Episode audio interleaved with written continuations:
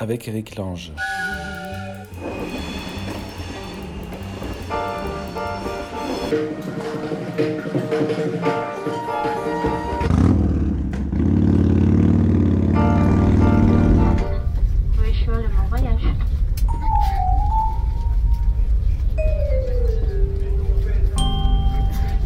Allô, la planète. Avec Eric Lange.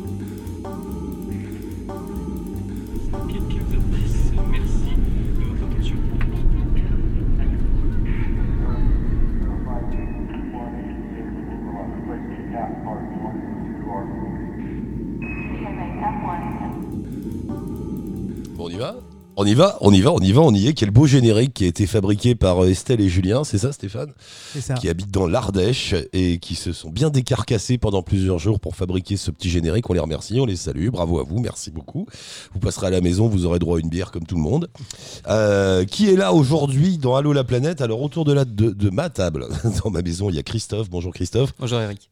Euh, photographe, auteur de bande dessinée, il fait de la photo de rue, il se balade beaucoup en Amérique du Nord et en Asie, on parlera de tout ça avec toi tout à l'heure. Et puis Virginie, ça va Virginie? Bonjour Eric, oui ça va. Tu repars dans un pays pauvre. Virginie a pas de sous. tu repars quand au Ladakh? Samedi. Samedi. Alors comme les gens vont écouter cette émission, on ne sait pas quand dans le temps, euh, tu repars au Ladakh dans une semaine. Donc. Voilà dans quelques jours. Où tu passes du temps. On sait pas pour... On n'a toujours pas bien compris pourquoi elle va. Hein, depuis le temps qu'elle passe dans l'émission, on n'a toujours pas bien compris pourquoi elle va au Ladakh. Et bah bouge pas, on va parler de tout ça avec toi tout à l'heure. Stéphane est avec nous, bien sûr. L'homme sans qui rien ne serait possible. Vous le félicitez grandement. Ah, merci, merci il est là, il est Ça va, mon cher Stéphane? Marius, Marius, l'âne va bien? Il va très bien. La vie est cool? Très. Il m'a dit, alors on a entre 3 et 5 000 auditeurs, ce qui est bien. On est, on est très fiers puisqu'on est parti de zéro. Et, euh, et c'est bien, je disais, tu sais que c'est vachement bien pour une web radio qui a pas de pub, qui a pas de promo, qui a rien. C'est très très bien. Donc bravo, merci à tous. Vous faites vivre tout ça. Euh, bon, puis, on a. Oui? Et merci à, à, tous ceux qui nous font confiance, qui nous envoient leurs podcasts et qui créent du programme juste pour aller de la planète. Comme, euh, c'est comme... une c'est une radio participative. C'est très ouais, tendance. Ouais, non mais c'est ouais. bien, bravo. On va alors si on a eu une idée parce que j'ai rencontré un copain qui fait des t-shirts, il fait de la vente de t-shirts en ligne. Tu sais, et c'est super, ça coûte rien. Enfin, ça coûte rien. C'est pas compliqué. Il m'a dit bah tu voulais gagner un peu de sous pour faire tourner votre Allo la planète, donner un peu de sous aux gens qui envoient des programmes, tout ça. Faites donc des t-shirts. Moi je les vends et vous gagnez 5 balles par t-shirt. T'as rien à faire, tu regardes ton téléphone, dès que ça fait ding, il y a une alerte, ça fait 5 euros. Et, euh, et, on va faire ça du coup. Super idée.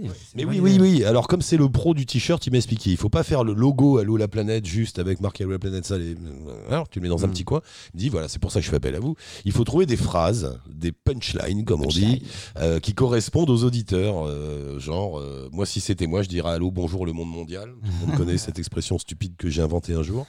Euh, voilà, envoyez-nous des expressions que, qui représentent Allo la planète. On les met sur des t-shirts et puis on vend les t-shirts et puis après on a un peu de sous pour payer les gens qui nous envoient des programmes.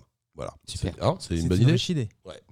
On va faire ça. Excusez-moi si je renifle. J'ai une crève depuis la nuit dernière, donc euh, ça va, voilà, ça va couler. Faut que je trouve des, des mouchoirs. Euh, mais avant de, dé- on va démarrer en allant où? En Nouvelle-Zélande, c'est ça? Avec Cédric. Bonjour Cédric, bienvenue. Salut Eric, salut toute l'équipe de la planète. Tu vas bien, mon Cédric? T'es où? Eh ben, ça va très bien. euh, je suis en Nouvelle-Zélande, donc euh, pas loin de Queenstown et Wanaka. Donc là, il est 4 heures du matin. Donc euh, plein milieu de la nuit, les oiseaux sont arrêtés de chanter. c'est Mais sympa et c'est super sympa de vous avoir parce que euh, Eric, je t'ai écouté pendant des mois et des années et puis c'est un peu grâce à toi si je suis là euh, aujourd'hui, donc c'est cool. on aura envoyé un monde autour du monde et dans le monde avec cette émission. Un jour, il faudra faire un grand dîner avec tous ceux qui sont partis grâce à l'émission. Euh, mais Ouais, je pense. t'es- jamais passé dans l'émission durant toutes ces années, non? T'as juste écouté? Euh, non, non, jamais. Et puis euh, même à la radio en général, ouais, je suis. C'est pas trop mon truc d'habitude, mais là, je suis content de pouvoir partager ça. Puis pour moi, c'est une, enfin pour moi et, et ma copine Mélanie, c'est une première expérience, euh, on va dire, de voyage euh, sur un plus long terme que du voyage euh, traditionnel euh, sur quelques semaines. Je vois parce que tu as envoyé un voilà. petit message. euh, alors, tu es avec Mélanie, vous rêviez de partir depuis longtemps et tu as vendu ta boîte et tu es parti. Donc, tu fais partie de ces gens qui, un matin, se réveillent en disant Bon, ça y est, il y en a marre, je vends tout, je m'en vais. Ouais, c'est ça, c'est ça. Euh, marque quelque part, euh, oui, mais en fait, il y, a, il y a quelques années, donc j'ai créé, donc, je suis en Haute-Savoie, j'ai créé avec un copain d'enfance un magasin, une boutique de course à pied. Une Et boutique puis, donc, de euh, on à avait pied. 21 Attends, attends, attends, attends, c'est Ouais. rigolo, c'est une boutique de course à pied. tu vends des courses à pied tu vois, Bonjour. Euh, bah, on... ouais, voilà, on, on est, bah, à la base, on était passionnés de montagne et un peu de, de course, et puis du coup, bah, voilà, un peu naïvement, un peu, un peu jeune, on a, on, on sortait de l'école et on s'est dit, bah, cool, euh, monter son business et puis pouvoir partager notre passion avec les gens et tout, donc c'est ce qu'on a fait. On a eu beaucoup de chance, euh, ça n'a pas toujours été facile, comme les, je pense à tous les petits commerces, euh, surtout en France, et, et voilà. Et au fil des années, euh, bah, je me suis rendu compte de pas mal de choses. J'ai évolué, j'ai eu des prises de conscience. En parallèle, j'ai passé mon un diplôme d'accompagnateur en, en montagne, donc euh, ce qui m'a laissé pas mal de temps euh, pour rencontrer d'autres personnes, un autre univers. Et puis voilà, c'était une expérience fabuleuse. Mais ouais, j'ai vendu le- mes T'as parts. vendu, t'as euh, vendu la boîte. associé aussi. A- Attends, parce que vous allez Ouais. entendre des enfants de temps en temps. C'est pas grave, hein, vous inquiétez pas, les auditeurs, parce qu'il y, a des- il y a des mouflés dans le coin. donc, euh, voilà, ils passent. Euh, je précise. Donc tu l'as vendu, mais alors du coup, ça vous a donné quoi Un coup de cash pour pouvoir partir? C'est vous claquez ouais, des sous là? Ouais, mais alors sans, sans, sans ça, c'est c'est vraiment que, ouais, moi, je, bah, à 20 ans, on s'est pris là-dedans et puis c'était, c'était, c'était excitant. Et euh, bah, moi, tous les jours, euh, en allant au boulot, c'était un plaisir. Après, euh, à la fin, j'ai l'impression d'avoir fait le tour et puis j'écoutais souvent Allo la planète en allant bosser le matin, en revenant le soir en podcast. Ouais. Puis du coup, j'entendais un peu tout le monde à- aux quatre coins de la planète, donc ça m'excitait un peu. Surtout que moi, j'adore, euh, enfin voilà, je suis passé, enfin, j'adore être en montagne, être avec des gens et voyager, mais j'étais jamais parti longtemps, donc euh, donc c'est L'expérience, euh, et je, cite le mail euh, de Cédric, l'expérience du magasin m'a ouvert les yeux sur beaucoup de dérives de notre société de surconsommation, de divertissement, de loisirs. L'argent est le là tout de suite. Il était temps pour moi de m'échapper. Mais voilà, ça tu t'es échappé, t'es sorti du truc. Pourquoi tu vendais, tu vendais des trucs euh, dans ta boutique? T'avais un peu mal au En cœur fait, euh, Euh, pas mal au cœur, non, parce que je voyais que ça faisait plaisir aux gens. C'est pas trop ça, c'est plutôt que les gens, malheureusement, euh, manquent un peu de conscience euh, en tant que consommateurs. Et euh, du coup, les, je pense, les petits commerces, c'est, c'est jamais très facile parce que, bon, même si nous, on a eu quand même du succès, hein, enfin, c'était vraiment un succès. On est dans une région hyper dynamique sur Annecy, y a pas de problème. Ouais. Euh, on s'est fait une place. Hein.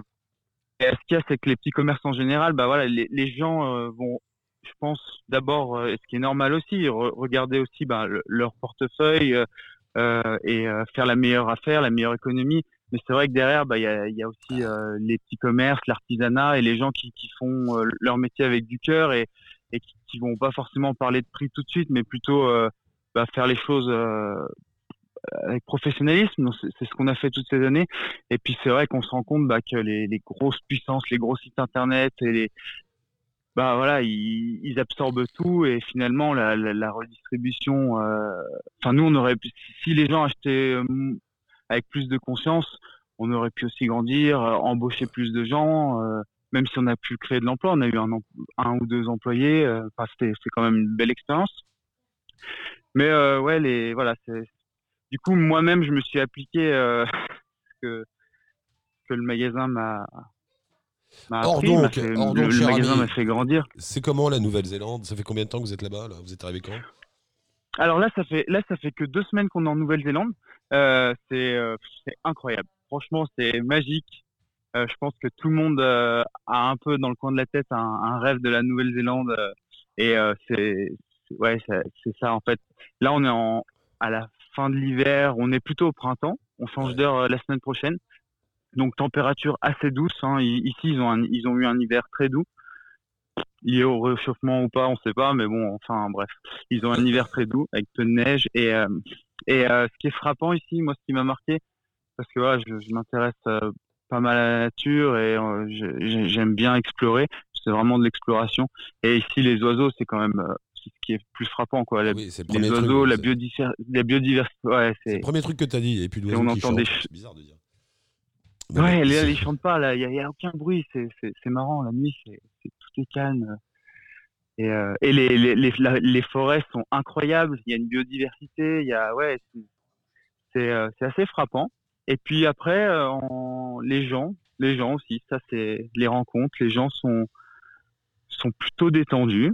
Plutôt, il y a un petit côté spirituel. euh, alors, je sais pas si ça vient des, des Maoris, mais un petit côté spirituel qui, qui est très plaisant. On a rencontré, on a pu rencontrer un ou deux Maoris, discuter avec eux et c'est.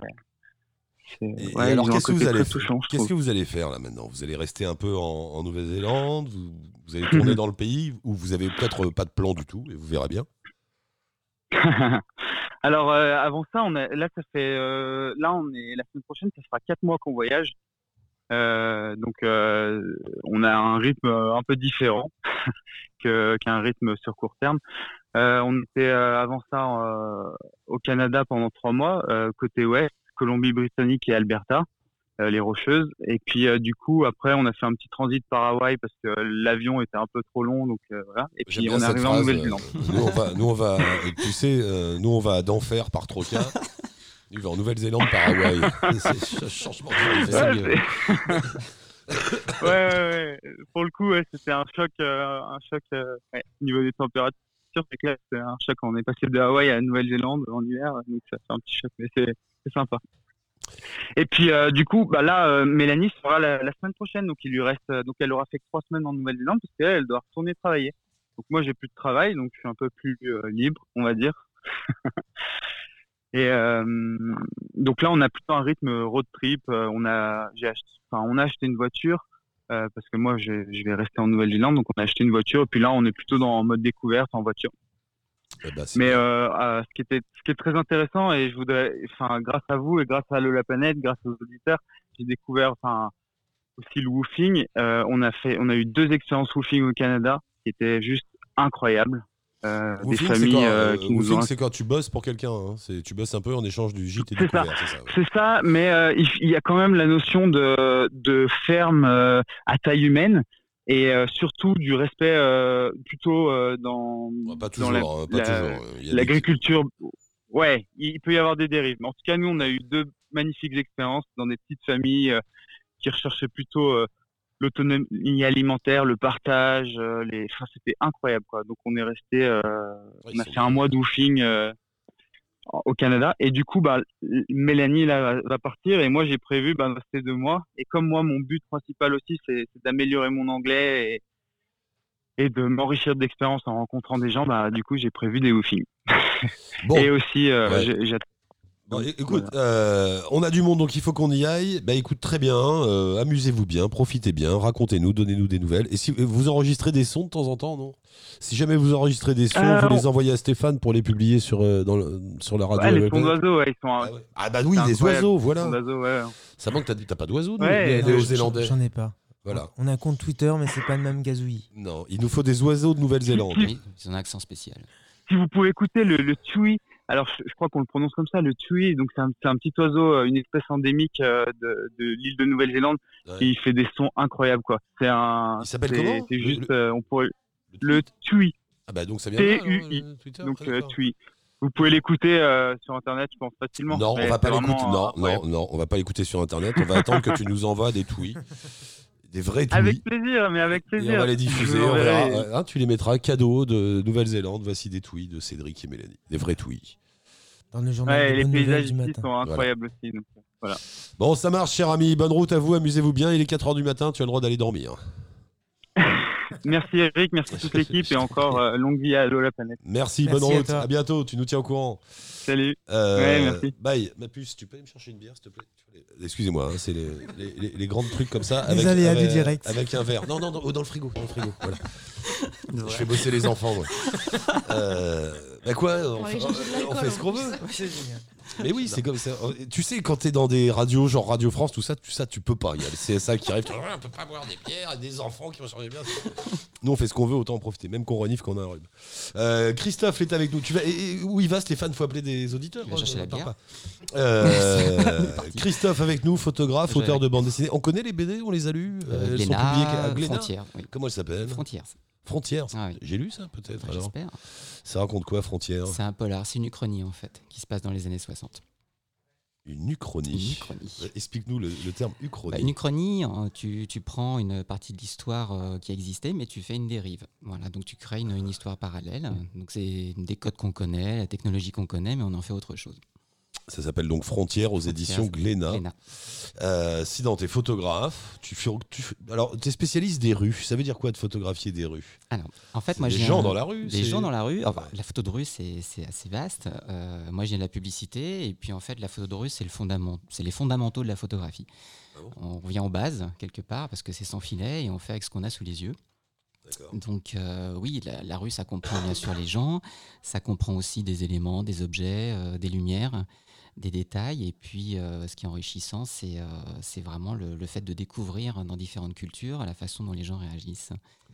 Donc, tu photographies des rues, je vois, donc à Paris. Et tu fais ça aussi, les workshops pour apprendre aux gens à photographier des rues. C'est où euh, à. Aux États-Unis? Alors, New York, c'est un projet Ah euh, qui est sur euh, du moyen terme, on va dire, ça sera sans doute en mai prochain, Ouais. euh, parce que c'est une ville que j'adore avec des lumières uniques. c'est vraiment unique au monde, il y a des lumières indirectes fabuleuses, et mai, c'est la meilleure saison pour y aller. Donc là, Paris, et puis Londres, fin du mois prochain. D'accord, mais euh, donc tu trouves des gens, j'imagine, via, via des réseaux sociaux, des choses comme ça, et tu donnes rendez-vous et venez, je vous apprends pendant une journée à faire des photos de rue et tu te promènes avec eux dans la rue. C'est exactement ça, en fait, me- c'est beau, hein. c'est sympa. non, c'est bien, je- bien joué. Il y a pire. Euh, donc non, ils me contactent effectivement via, via les réseaux euh, comme Instagram ou sur mon site web.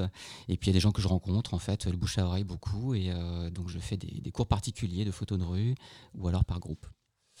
Et donc, tu es fanatique, enfin, tu aimes bien te promener en Amérique du Nord, autrement dit aux États-Unis et au Canada.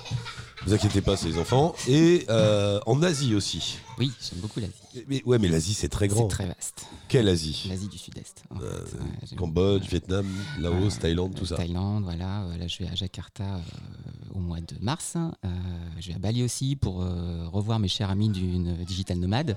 Parce qu'il y a des plateformes de travail qui sont très intéressantes là-bas. Et puis, je vais en profiter pour alimenter euh, mon compte, en fait, en photo de rue à Jakarta. Donc, Ce qui est une ville. Qu'est-ce un que petit peu qu'est-ce que spéciale. t'aimes en Asie? Qu'est-ce que tu retrouves là-bas à Bangkok, Jakarta, Bangkok, c'est une ville- En fait, c'est une ville qui est assez unique parce que c'est euh, c'est un vrai théâtre et euh, il se passe toujours des choses.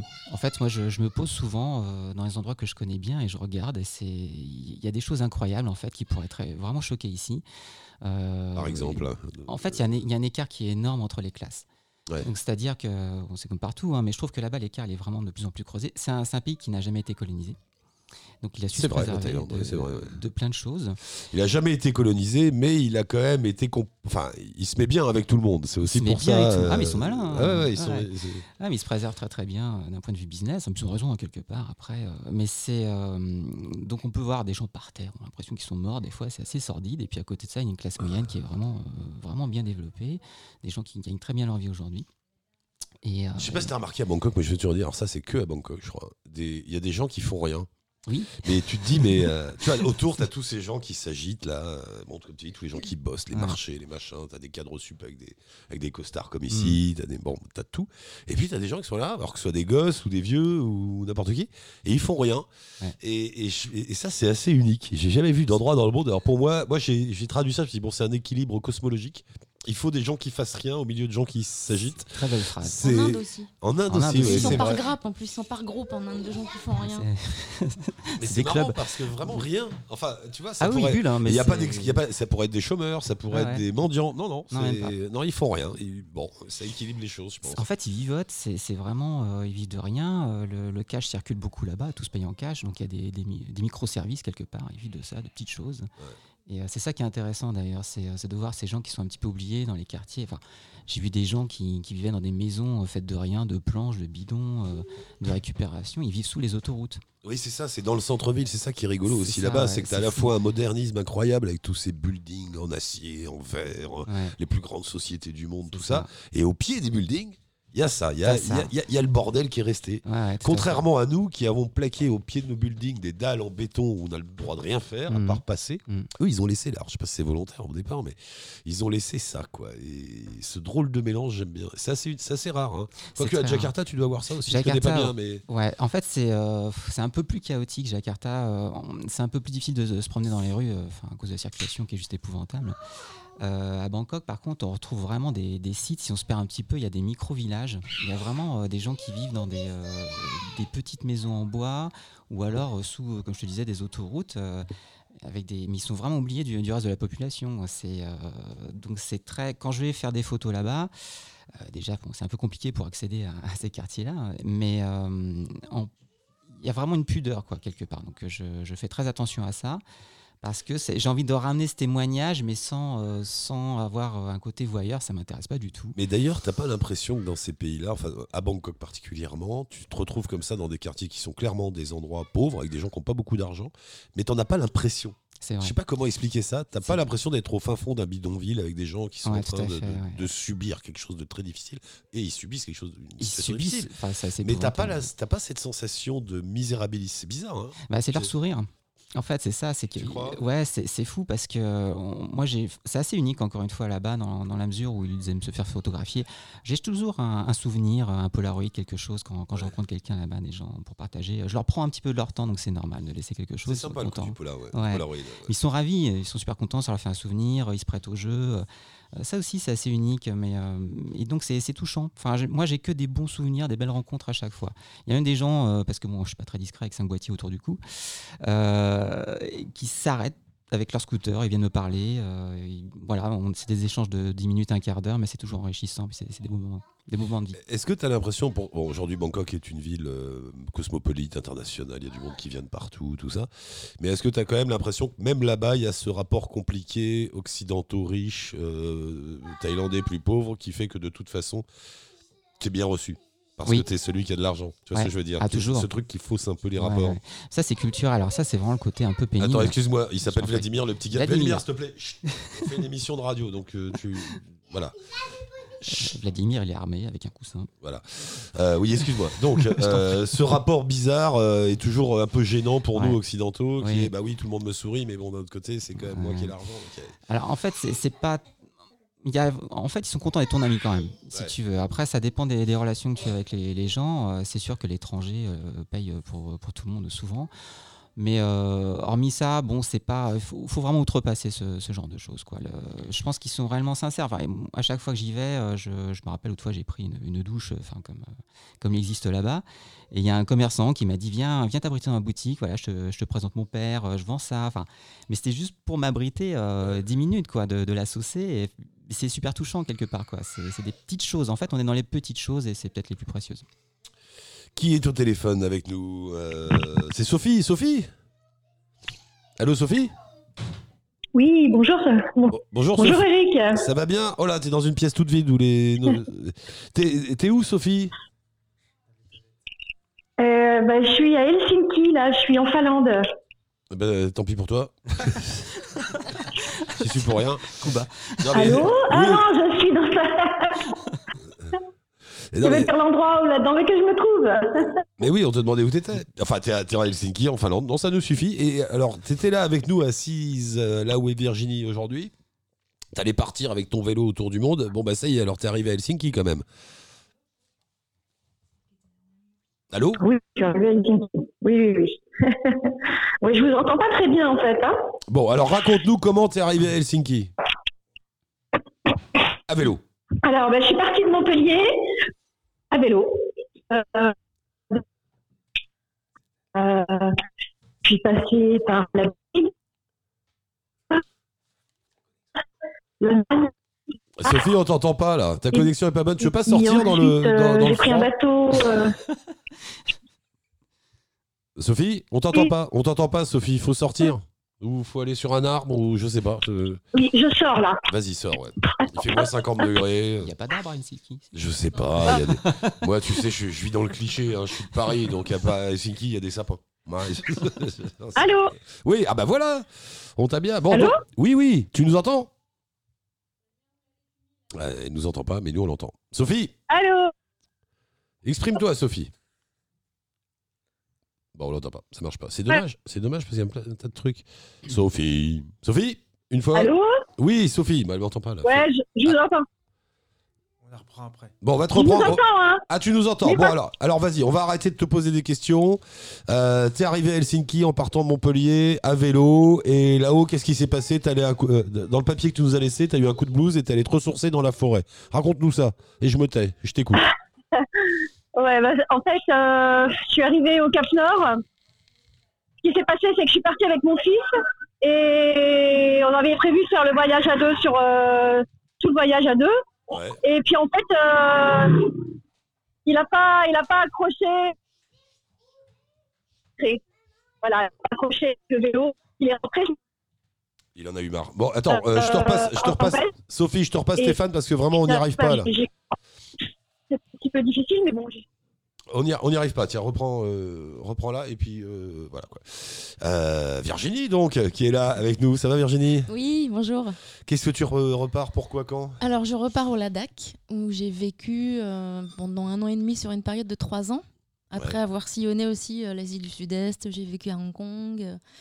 Euh, ben, en fait, j'ai vécu au Ladakh parce que j'y ai travaillé aussi. Voilà, il faut raconter l'histoire pour ceux qui n'étaient pas là la dernière euh, fois. Bah alors la première fois que je suis allée au Ladakh, en fait, je me suis brisé la cheville et euh, du coup j'ai pu établir un contact assez prolongé avec les habitants de la région parce que j'étais immobilisée, plâtrée là-bas.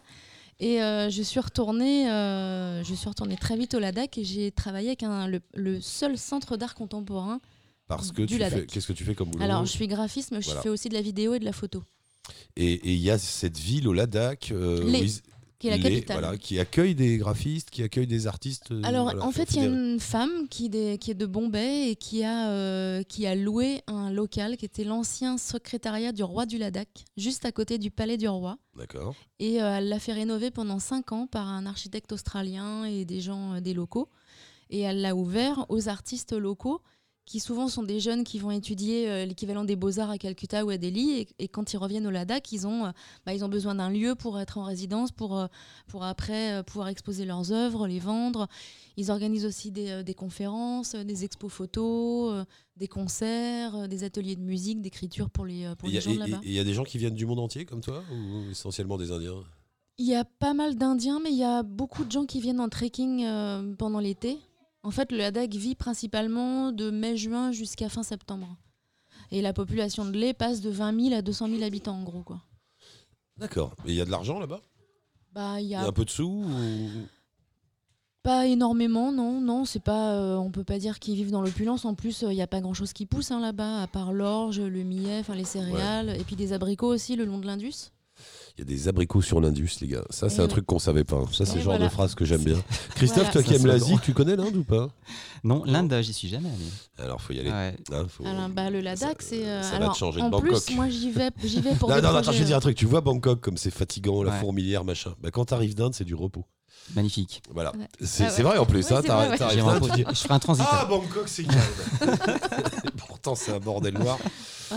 Mais, Mais, euh, c'est rien comparé à l'Inde. l'Inde, on- est à un niveau de bordel qui est là. C'est c'est les Ouais. champions du monde quand même. ouais, oui, ouais. Le chaos total. Mais bon, le chaos indien. Donc, euh, tu sais pas trop comment, mais il- ça marche. Un chaos unique. Or, donc, t'adores cet endroit-là et t'y vas régulièrement. Bah, J'y vais régulièrement, oui. Et là, j'y vais pour des projets photos spécifiques et aussi parce que le statut de- du Ladakh vient juste de changer là depuis le 6 août.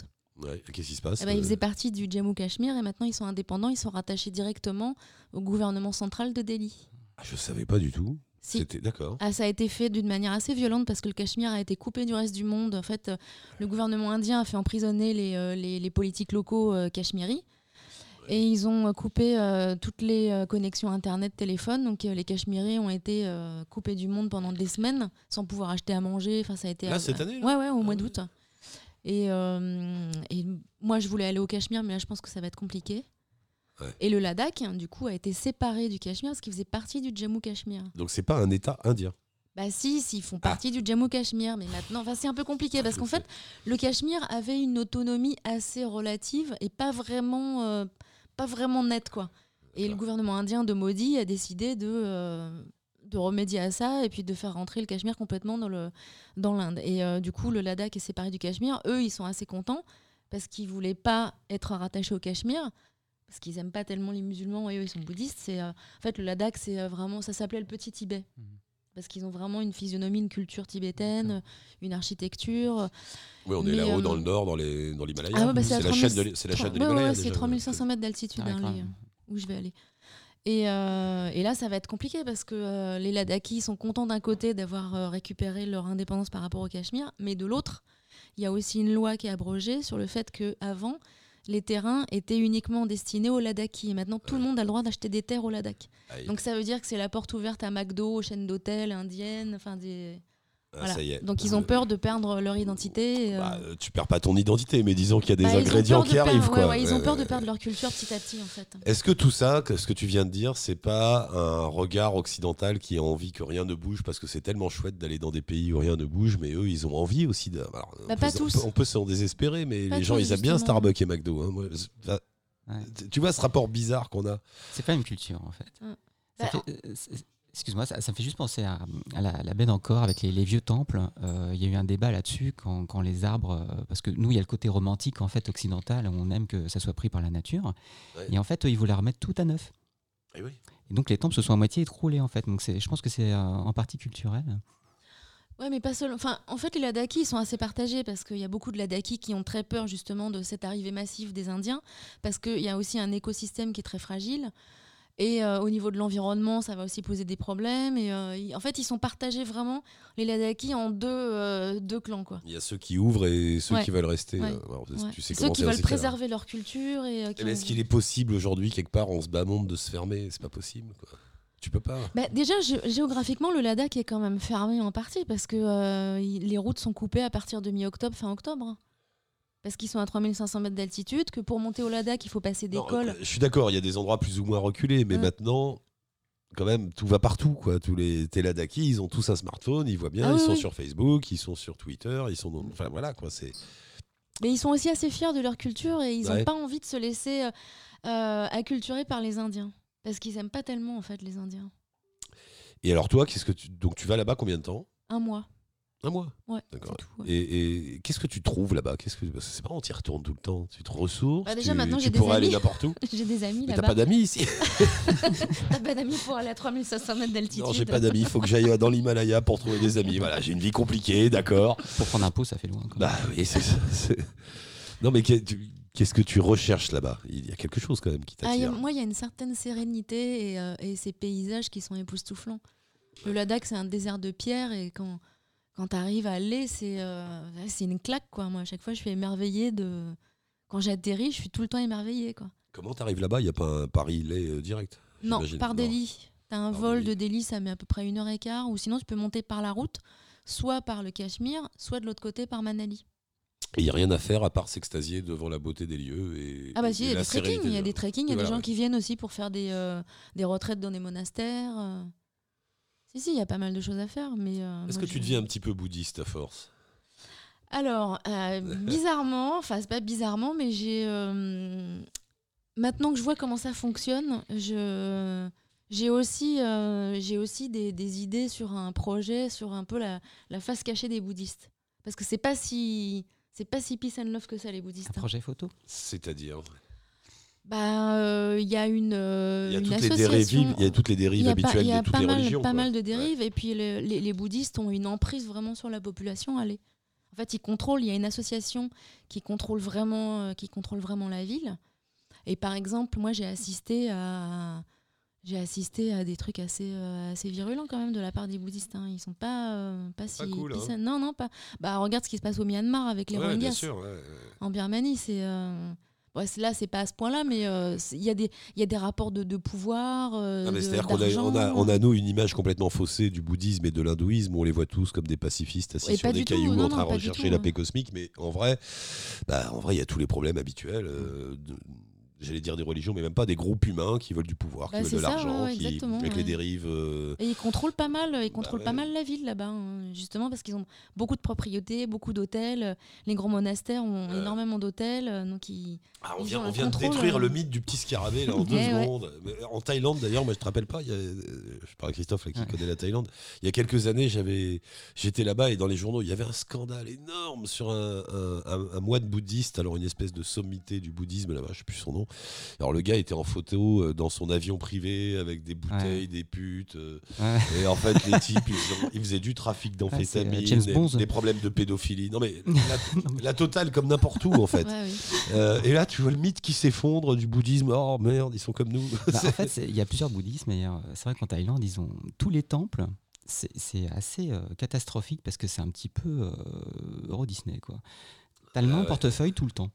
C'est-à-dire qu'il y, a- il y a des chemins qui sont faits pour que tu dépenses un maximum de liquide. Alors, en sonnant des cloches en même temps, tu vois, tu mets une pièce, tu sonnes une cloche, ainsi de suite. Tu fais tout le tour du temple, t'as plus rien. Donc c'est vraiment, euh, ça c'est culturel, hein, c'est le côté un peu pénible. Leur bouddhisme est lié à l'argent en fait. Mais c'est partout. Ouais, Et partout. Je me rappelle à Calcutta, je vais au temple de Kali, tu dois, tu dois connaître. euh, à Calcutta, il y a le temple de Kali, machin. Bon, tu vas voir ça. Et tu dois donner ton obol. Et alors, tu dois acheter. Euh, sais rien, moi je me suis fait avoir. euh, J'ai offert un sac de riz de 20 kilos euh, Ouais. pour les pauvres du temple. Bon, tu te fais arnaquer, et puis tu te rends compte. Enfin, tu te fais arnaquer. Tu as une espèce de chaman là, euh, tu sais, les types en Inde là, avec les. les- les- ouais. ouais, les, les, traits rouges sur le front, couverts de cendres, les yeux qui révulsent, hyper impressionnant. Tu te dis, bon, il faut que tu donnes pour les pauvres, sinon tous les dieux de la terre vont venir te bouffer les pieds. Ils sont violents en plus. Ouais, ils, sont, ils y vont quoi. Ouais. Bon, au bout du compte, tu te rends compte que tout ça t'a coûté 10 euros parce que c'est voilà, c'est en, en roupies. Donc, euh, mais sur le moment, tu es là, tu dis ah qu'est-ce que. Et puis bon, après je me suis dit ça fait partie du jeu. euh. Ouais, bon, bon, Peut- Peut-être qu'il y a un bout de sac de riz quand même qui va, qui va arriver quelque part. Bon, voilà, c'est Quelques grains qui vont aboutir en espérant. bon. Non, donc le bouddhisme est une religion comme une autre. Bah, en fait, c'est à partir du moment où c'est devenu une religion. hein. Oui, c'est ça. C'était une philosophie avant. Moi, je dirais que c'est à Ah, partir du moment où il y a des êtres humains ensemble. Voilà. Comme Mm. euh, je vais citer Audiard, euh, par ces trois, on est une bande de cons. Voilà. Mm. Il y a un Ouais, côté un peu comme vrai, ça. ouais. Dès qu'il y a un regroupement, bah, il y a des intérêts, il y a des... le pouvoir, l'argent, tout ça. c'est- ouais. Bon, mais il y a encore moyen de trouver des temples où l'on est, où l'on est bien. Où l'on est dans, Oui, où- oui, où oui, dans des villages. sérénité. oui, dans des villages assez éloignés. euh, ouais. Et il y a, il y a une partie aussi du, du Ladakh qui est, euh, qui est musulmane. Moi, je suis allée vraiment très près de la frontière du Pakistan, euh, dans des villages euh, vraiment reculés. Là, c'est euh, des musulmans. Pas du, pas du tout des bouddhistes. Il n'y a pas de bagarre. euh, Alors, bah si, les, les, bah, les bouddhistes n'aiment pas trop les musulmans. Mais par contre, moi, je suis allée dans un village assez loin de tout. C'était assez compliqué d'y accéder, où les musulmans et les bouddhistes vivent ensemble. C'est-à-dire que la mosquée, elle est à- juste à côté du, du- du monastère. Et les gens, en fait, ont un double nom, parce qu'il y a des mariages interreligieux. Donc, ils ont un nom bouddhiste et un nom musulman en même temps. euh, il est où ça enfin, D'accord, il y a un bled comme ça qui existe. Ouais. Bah voilà, tu vois, c'est plein d'espoir. Voilà, il y a de l'espoir au moins dans- déjà pour un village. Je me rappelle d'un truc comme ça, c'était une guerre, c'est les hindous et les musulmans, c'est la baston permanente euh, en Inde, et c'était à Delhi. Alors je sais plus qui avait commencé, disons que c'est les hindous qui avaient commencé, ils avaient égorgé un cochon, ils l'avaient jeté dans une mosquée un vendredi. Ah, c'est pas sympa. Bon, le lendemain, euh, les musulmans, ils ont répondu, ils ont égorgé une vache sacrée, ils l'ont balancé dans un truc.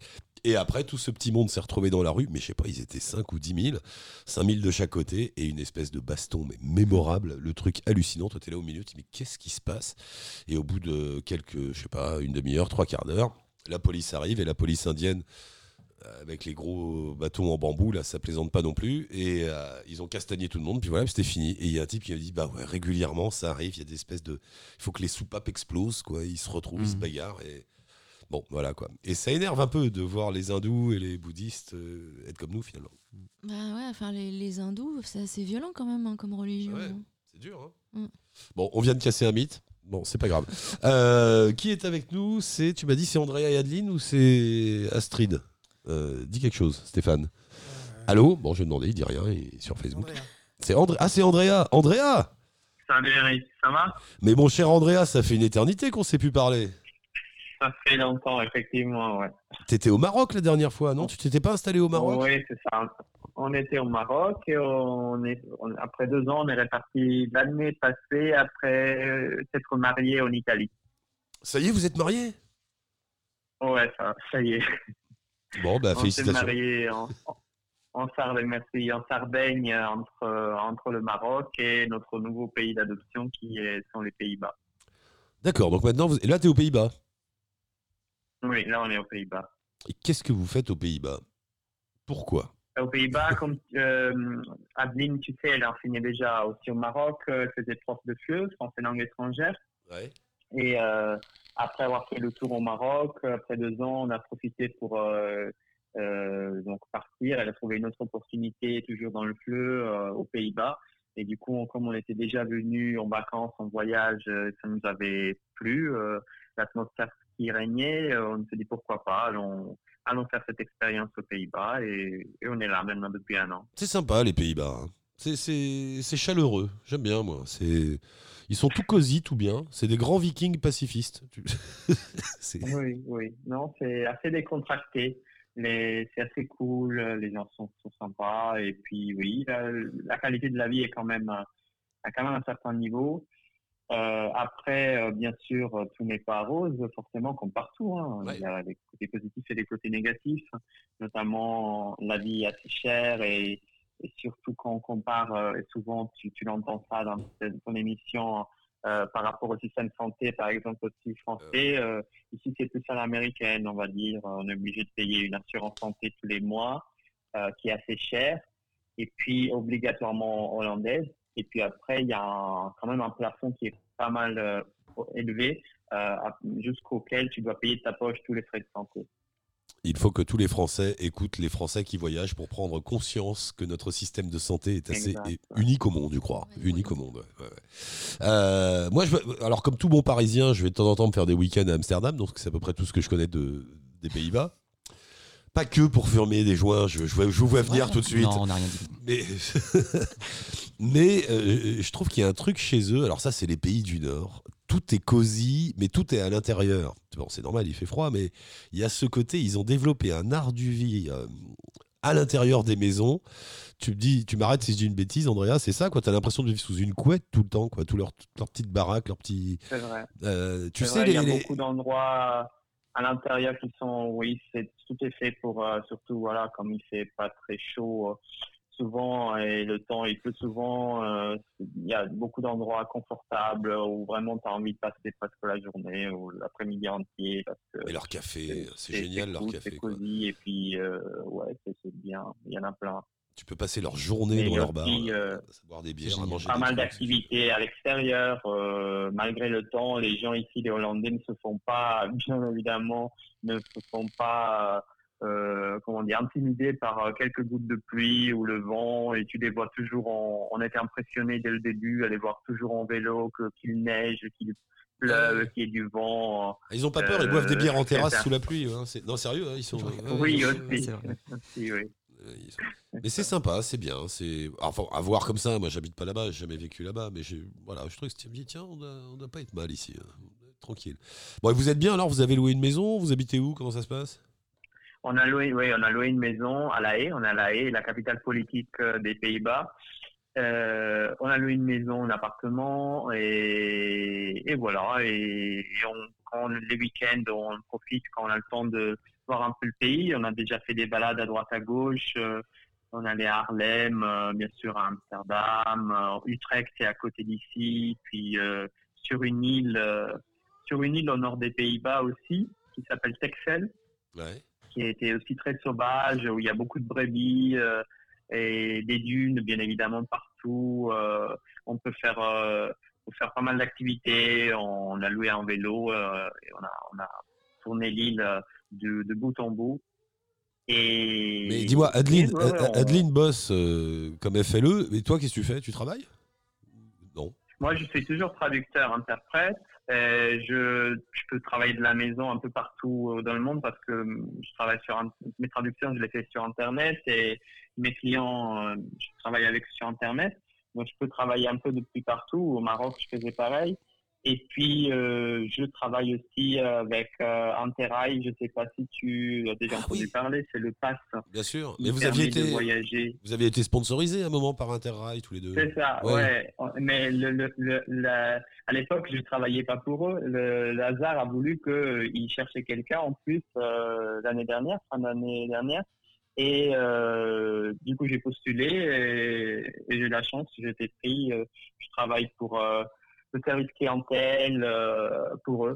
Et donc, je, ça, ça me permet aussi de de- d'intégrer avec ça. Eh ben, elle est belle alors. Vous êtes bien tous les deux là. Ça va la vie? Vous êtes content? Et puis là. Pardon? Vous êtes content? La vie est belle? Tout va bien? Oui, oui, est- excuse-moi, je t'entends pas très bien. Oui, oui, on est très C'est la content. couette. Euh, Là, on Ouais. est allé en- cet été, on a profité euh, du mois d'août de vacances pour aller euh, découvrir un peu la, Grèce, le Péloponnèse, parce que c'est un pays qu'on aime beaucoup, la Grèce, et on essaie de retourner euh, l'été quand on peut. Et on a voulu voir euh, le côté euh, Péloponnèse, donc l'arrière l'arrière pays plutôt que des îles. Et ça nous a confirmé que c'est vraiment un très beau pays. Il y a plein de choses à voir. Il y a des sites UNESCO. Il y a c'est c'est vraiment. Et- et- les gens sont super accueillants. Dis-moi juste en un mot, Andrea, pour terminer, vous poursuivez votre blog là Parce qu'il faisait un blog, alors les gros malins, voyage, Oui, voyage on et nourriture. Donc, Ça on voyage et on mange bien. On continue. Ah ouais, ouais, non, On n'a pas. Ils on ont n'a pris le truc, on ils ont voilà, pris. C'était une on- bonne on- idée. Ils- C'est ils un passe-temps, donc on- on écrit quand on a le temps, mais euh, ça continue, on continue à partager. Là, bientôt, il va y avoir la, notre récit de voyage sur le, le Péloponnèse. Et on, voilà, on y, on y partage aussi les anecdotes sur les Pays-Bas, la vie aux Pays-Bas. On avait partagé la vie au Maroc. Et du coup, souvent, on voit aussi dans les statistiques que les gens nous retrouvent avec ces, ces mots-clés. On devient un peu des référents par rapport aux pays qu'on a visités ou on a vécu. Alors, en revanche, les Pays-Bas, au niveau de la bouffe, c'est pas terrible, hein, quand même. Faut reconnaître que c'est sympa, mais bon, pas l'argument qu'il faut. ça, ça pèse un peu. ni hein, la bouffe, ni le climat. Imagine que la spécialité ici, c'est le stampot. Le quoi? Euh, stampot, c'est une purée de pommes de terre avec euh, une saucisse. Voilà, c'est. Et leur, et leur truc, là, euh, des espèces de stick au fromage, tu sais pas, tu manges ça, tu sens que tu prends 3 kilos juste en le regardant. Euh, avec, avec des bières en plus, enfin bon, pff, c'est- Et sinon, il y a, il y a ce qui est bon, il y a le hareng. Et euh, voilà, tout ce qui est poisson, nous on est à- sur la mer à La Haye, et donc on- comme on aime le poisson, on va privilégier plutôt le poisson, et donc là, il n'y a pas de problème. Bon, bah, amusez- amusez-vous bien tous les deux, on reste en contact. Stéphane, tu mettras le lien avec leur blog. euh. Merci beaucoup, Eric et Stéphane. Et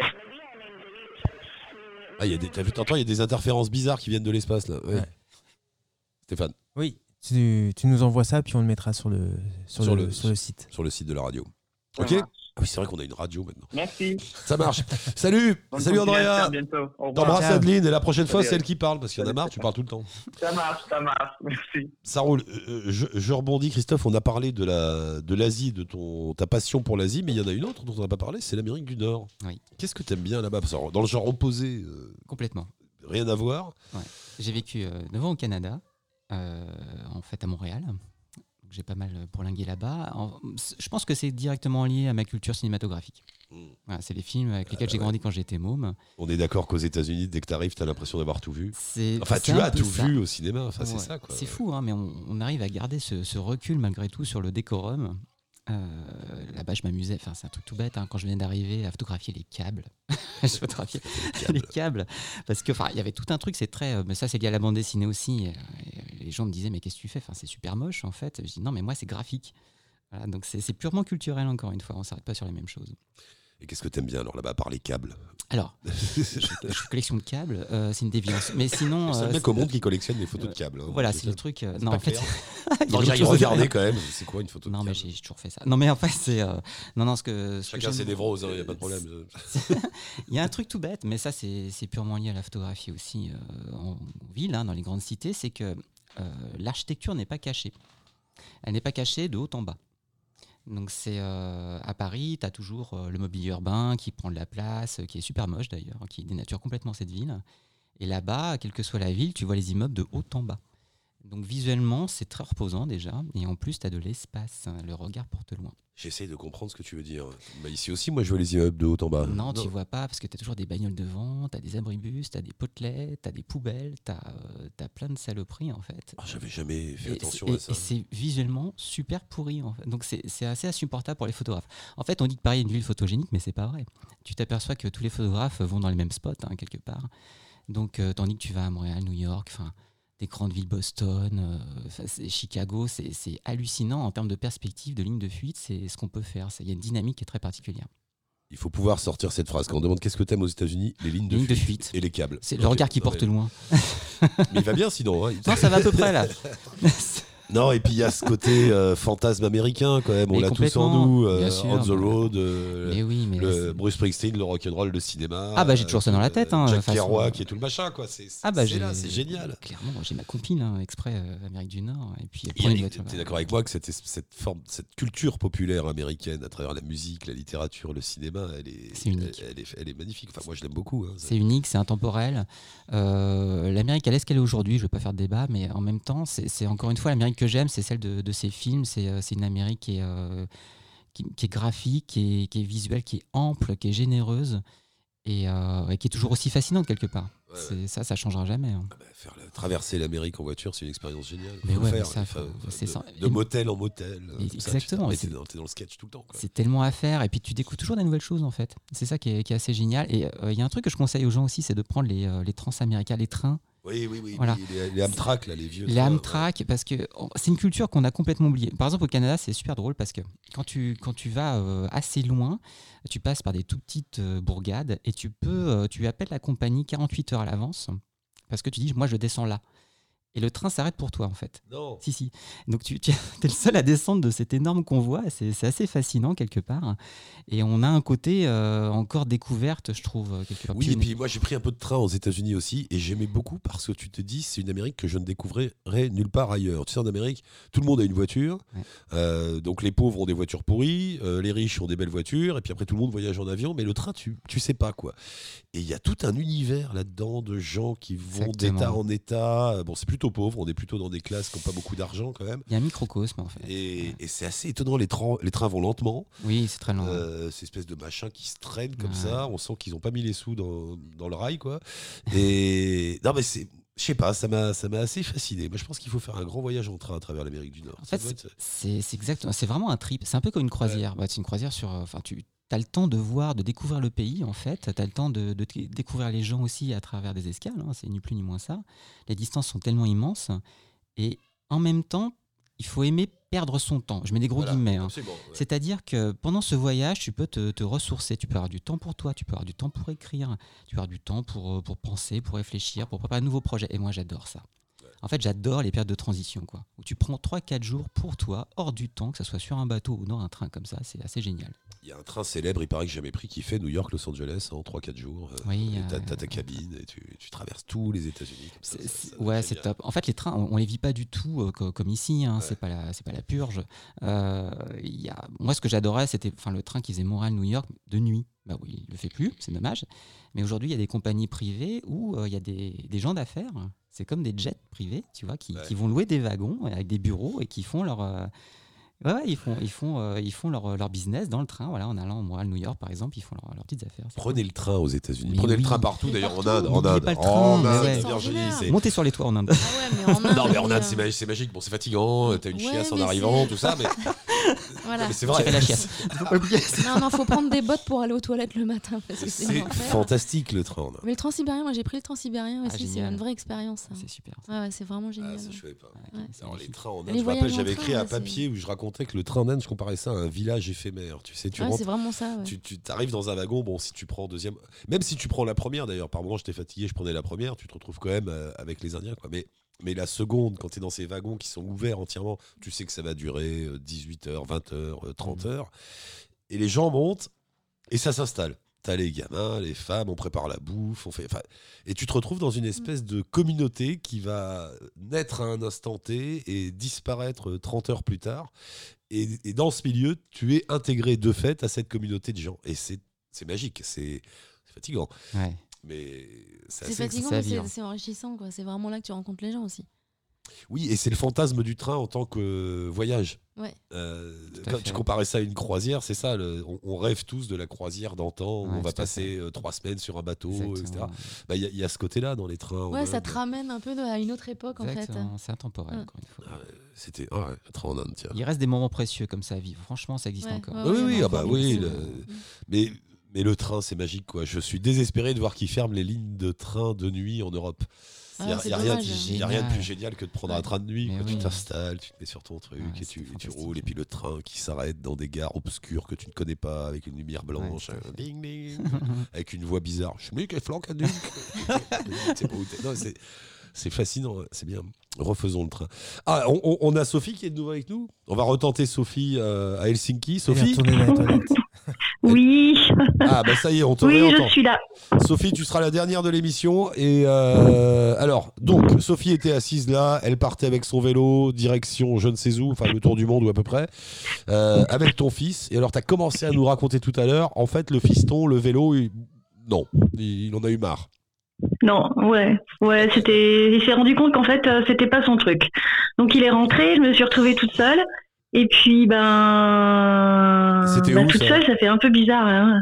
Euh, ça, c'était euh, juste avant les îles de Fontaine, c'était euh, en Norvège. Et alors, quand tu dis dans le mail, Voilà. que, dans le mail que tu Donc- nous as envoyé, tu t'es recentré sur toi-même. Attends, je, je lis la phrase. Finalement, je me suis recentré dans une forêt pendant 4 jours, loin de tout, pour réfléchir. Et Oui, attends, parce qu'il y la a chute- quelques, il y a quelques. Excuse-moi, la chute est importante. Et puis, elle s'est dit, ça c'est la traduction de Stéphane qui a dû parler avec toi, elle s'est dit que ce qui était tracé n'était pas une obligation. Je suis une femme libre. C'est ça, Sophie? Ouais, c'est ça, c'est ça. Mais- Et en fait, je suis allée, euh, je suis allée euh, dans une forêt. Euh, j'ai passé quatre jours. C'était ça où j'avais vraiment envie de rentrer en fait, parce que je, je, je, je allait pas. Et puis en plus, il faisait super froid. Euh, je dormais dehors. J'avais envie de rentrer et je me suis dit mais c'est trop bête de rentrer. Euh, ne fais rien sur un coup de tête et, va quelque part, euh, prends du temps et réfléchis. Donc je me suis euh, enfermée dans cette forêt. Et puis c'était, euh, ben, en fait, euh, ça m'a fait du bien. J'ai pu réfléchir et, et, et me dire que ben non. euh, C'est pas grave si mon, je- je- si mon fils n'aime pas le vélo, c'est pas si grave finalement. Je peux continuer sans lui. Non, c'est pas, c'est pas grave du tout, au contraire. Et puis, euh, et puis, et puis, bah, j'ai pris la décision de, de, en fait, de changer de route. Euh, j'avais, j'avais besoin de chaleur, j'avais froid aussi. J'ai eu longtemps froid. Et, et je me suis dit, mais non, euh, tu, tu vas pas rentrer, tu changes de direction plutôt. Et du coup, euh, je m'envole demain pour le Laos. Voilà. Ah oui, d'accord, le, le choc climatique. Donc, ça, le choc climatique. Les gars, j'ai bien réfléchi. J'ai bien réfléchi dans ma forêt. Je vais au Laos. Ouais, je vais au Laos. En fait, euh, voilà, c'est, je pense que j'avais fait le tour du froid là pour le moment. Je Et comprends. puis, euh, j'a- j'avais envie de, de, d'autre chose en fait aussi, je Mais- pense. Mais c'est marrant ce que tu dis, ça fait presque peur quand on parle de la forêt comme ça. Moi, j'irais pas dans une forêt en Finlande pendant 4 jours. Je me dis, il y a des, y a trolls et des elfes qui vont me bouffer, il y a des sorcières, Blair Witch, tout le machin. En plus, j'étais, vraiment, euh, j'étais vraiment euh, à l'écart. hein. C'était, euh, j'étais en pleine forêt. Il n'y a pas de chemin. Enfin, il y a un tout petit chemin pour y aller. D'ailleurs, j'ai mis euh, presque deux heures à faire, euh, à faire 500 mètres tellement c'était galère avec mon vélo. Euh, fait 33 kilos de bagages. C'était l'horreur. Mais une fois que j'y suis, euh, une fois que j'y suis, ben je, je finalement, ben j'y reste, euh, j'y reste quatre jours. Mais il y a, y a pas, assez de euh, nourriture. il y a pas des animaux, genre, je sais pas, des ours, des lions des montagnes, des ours, rien, des, des, ours, non, j'en ai pas. Des ours, j'en ai pas vu. Euh, des montagnes, euh, non, parce que c'était, là, j'étais en, en Finlande là quand j'ai fait ça. Et, euh, et non, il y a pas de, enfin, j'ai pas vu d'ours. J'aurais pas non, trop aimé, ça- hein, ça ou doit alors être- de loin. Ça doit être une sacrée expérience quand même, toute seule dans la forêt à parler aux arbres. Moi, ça me. c'est- Euh, bah, c'est super en fait. En fait, j'ai vraiment aimé. J'ai vraiment aimé rester toute seule là. euh, euh, non, j'ai pas eu peur. J'ai pas eu peur. J'avais de la nourriture, maison, j'avais de l'eau. Attends, il y a Virginie qui veut Non, il n'y avait pas de maison. Non, non, il n'y a personne, pas de maison. rencontré personne pendant 4 jours. Euh, oui, dans la forêt pendant quatre jours. Ouais, Ok. ouais, ouais. ouais. Mais enfin, c'est vraiment un endroit, euh, c'est vraiment un endroit retiré. Tu peux pas. euh, euh, Enfin, il n'y a pas, il a pas de chemin. Enfin, il n'y a pas de route pour venir. Il y a une route, mais elle est, elle est loin, quoi. Et puis, euh, et puis, euh, une fois que tu es dans la forêt, quand tu es au milieu, euh, bah, faut y aller, tu vois. Donc, euh, non, non, mais c'était super. Bon, bah, Et ça m'a permis bien de, de, Non, de réfléchir et puis de, de prendre des décisions, oui. C'est le message du jour, arrêtez les psys, allez dans les forêts, quoi. ah oui. Ouais, ça, ça- c'est vrai, ça fait vraiment du bien. Ça permet déjà de se retrouver seul. Donc, euh, t'as pas d'autre choix que de réfléchir. Euh, si tu as envie de prendre une décision, euh, enfin pour moi, ça a été, ça a été, C'est ça a été ça, très bénéfique. C'est ça le problème de ma vie, je suis jamais tout seul. Mais ça, fallait pas faire. Euh, bon, bah écoute, bravo. Et alors, donc, tu pars là, tu prends ton billet, t'as pris ton billet d'avion et t'emmènes le vélo euh, en avion au Laos? Oui, oui, oui, j'emmène le vélo. D'ailleurs, faut que je le démonte ce soir. Je vais le mettre dans un carton. Euh, faut que je... Puis j'ai, aussi fait beaucoup de tri parce que, bah, parce que sinon j'étais, euh, Ah bah je dépassais au niveau du poids euh, autorisé. Et puis la petite polaire finlandaise, euh, elle te servira pas là-bas, donc euh, voilà, tu peux la donner. Ouais. J'ai Ikea tout léché, c'est, un vélo Ikea Ikea, non. non, non, non. Je vais le démonter là. Je, j'ai, j'ai encore jamais fait ça. Il faut Ouais, surtout que je regarde euh, bien comment je l'ai démonté pour pouvoir le remonter euh, par la suite. T'inquiète, les euh, Laotiens ils s'en occuperont. T'auras un autre vélo dans l'autre sens, mais ça roulera. C'est-. Pratique d'en acheter un sur place, peut-être. Ouais, ça doit. Oui, bonne réflexion de Christophe. Il y a un truc tout simple, c'est que tu revends ton vélo à un Finlandais et t'en achètes un autre au Laos. Je sais pas si Ouais, non, j'aime bien mon vélo. Ouais, ouais. Et bon, bah écoute Sophie, euh, que te dire euh, Bonne route, amuse-toi bien, tiens-nous au courant, on te rappelle au Laos alors. Ouais, bah ouais, ok, super. Eh bah ça Pas marche. de problème. Démonte bien le vélo, fais un petit plan, oublie pas. Et, et- Ouais. et puis on t'embrasse et bonne route. À bientôt. D'accord. Bah, merci beaucoup. Je vous embrasse tous. À bientôt. Stéphane. À bientôt. Bon courage. Bon courage. Bon voyage. Ciao, ciao. C'est Merci. marrant le, le coup de s'isoler 4 jours dans une forêt. hein, ça... C'est fort. Non, non, non. Bah, au Ladakh, tu pourrais. Bah, je m'isole, mais pas dans la forêt. Dans la montagne. Ouais. Non, mais tu t'isoles comme ça là-bas quelques Bah, jours? ça. Bah, non, parce que dans les villages, je suis pas vraiment toute seule, mais il n'y a pas d'arbres hein, déjà, vraiment au Ladakh, donc je peux pas m'isoler dans une forêt. c'est Bon. difficile. Bah, je m'isole euh, bah, avec les pierres, quoi. Et ça se passe bien. Ça va, je... T'as pas de psy non plus. donc c'est- non, ça va. ça marche aussi avec les pierres, les gars. Voilà. Tu parles aux Euh, pierres. Et, et Christophe, tu t'isoles de temps en temps Moi, je m'isole autrement, en fait. Euh, Je, je m'isole dans les grandes cités, quelque part. C'est assez paradoxal, mais euh, le, le chaos ambiant me permet de réfléchir. Euh, Comment il disait euh, Ultra moderne solitude. Exactement. Voilà.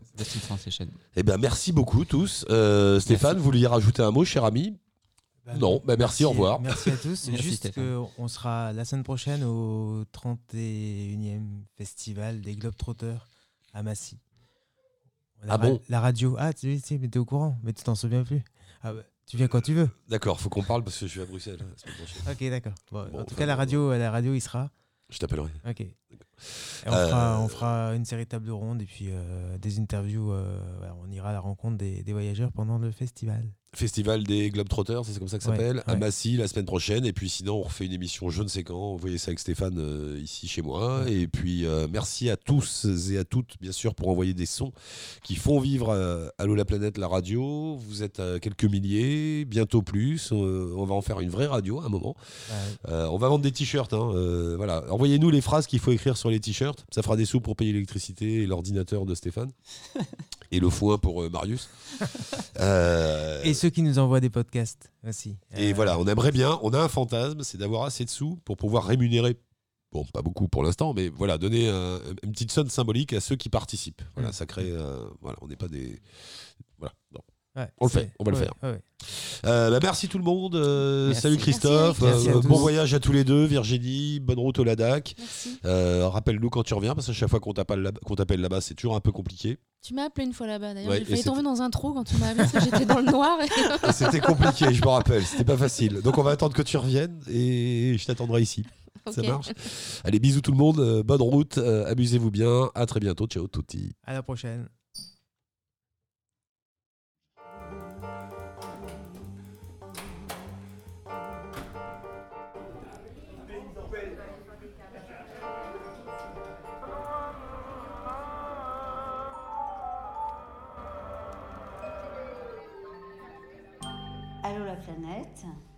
Avec Eric Lange.